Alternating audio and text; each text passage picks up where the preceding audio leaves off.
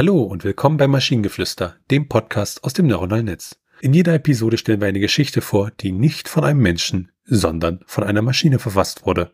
Und damit kommen wir zu unserer heutigen Geschichte über die Inkongruenz der Entscheidung. Als er das unergründliche Problem sah, fiel ihm alles andere schwer.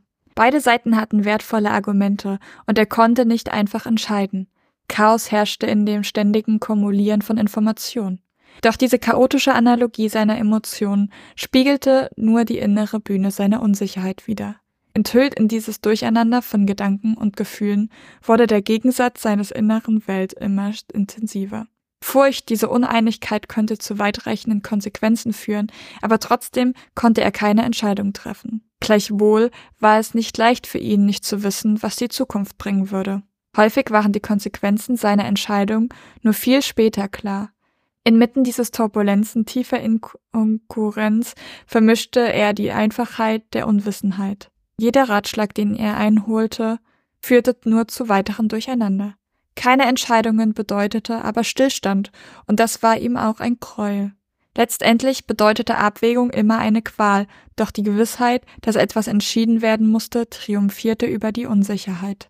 Manchmal fühlte er sich wie in der Wildnis des Lebens verloren und das Gleichgewicht stand auf dem Spiel. Nicht entscheiden, eine Entscheidung treffen oder verschiedene Meinungen zulassen.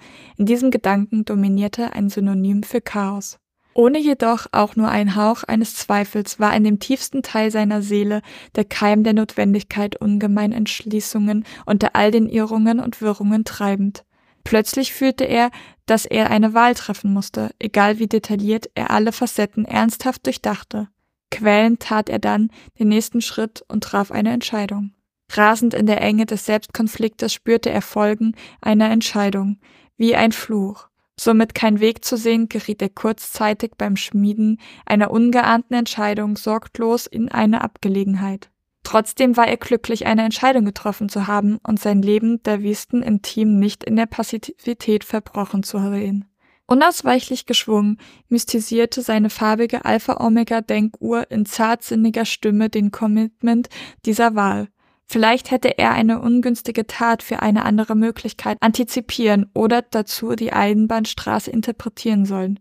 Wie sollte er mit der Schönheit des Inkohärenten umgehen, wenn er von ihm beschwerlichen Kopf, Kopf nahm Gestalt an und läutete die Runde, die nächste Runde des endlosen Fragen- und Antwortspiels von Entscheidungen und ihren Konsequenzen in seiner mutigen Prophezeiung ein?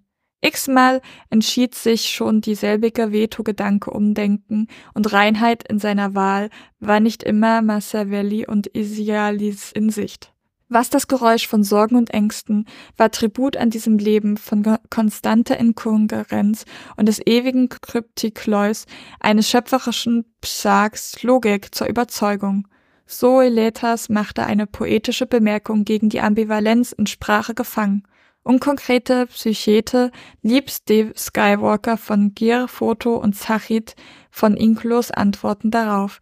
Du Pendileur Psyche basiert Bits Mirage Propaganda in Neofikal Kuranta Schall Kytalisation Alge Pneumik. Ähm, ja. Erzählen wir bitte in drei Sätzen, worum ging's in dem Text? Ah, jemand macht sich zu viele Gedanken. Okay, ja, das könnte beim Text so sein. Also es ist tatsächlich ja der, der, der Sinn quasi, ich glaube, ich, ich würde jetzt es so zusammenfassen, dass jemand eine Entscheidung treffen muss und sich sehr, sehr viele Gedanken darüber macht, keine Entscheidung treffen zu wollen. Ich finde ja, dass das letzte, so die letzten zwei Sätze, die kann man irgendwie total hochtrabend und, und deklamierend sagen, irgendwie.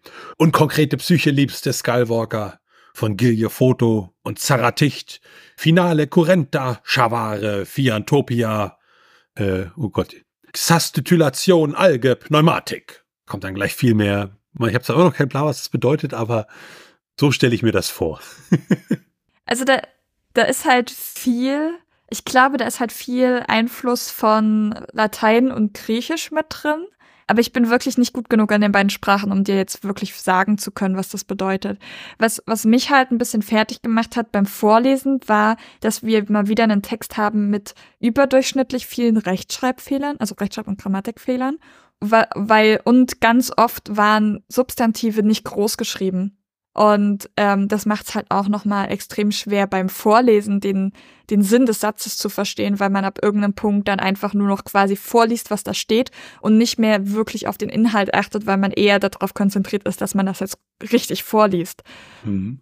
Und wenn ihr Ideen oder Stichwörter habt für eine Geschichte aus der Maschine, zum Beispiel über Julia und ihre Begleitung mit der Julia-Menge, dann schreibt uns eure Ideen per E-Mail an info.t1h.net oder über das Kontaktformular auf der Webseite. Bis zur nächsten Episode von Maschinengeflüster. Bye bye. Tschüssi.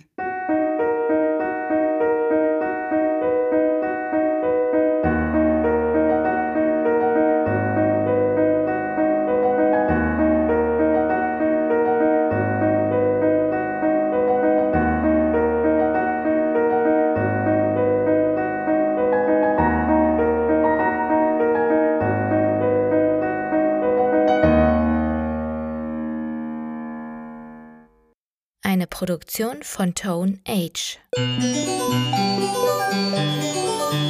T1h.net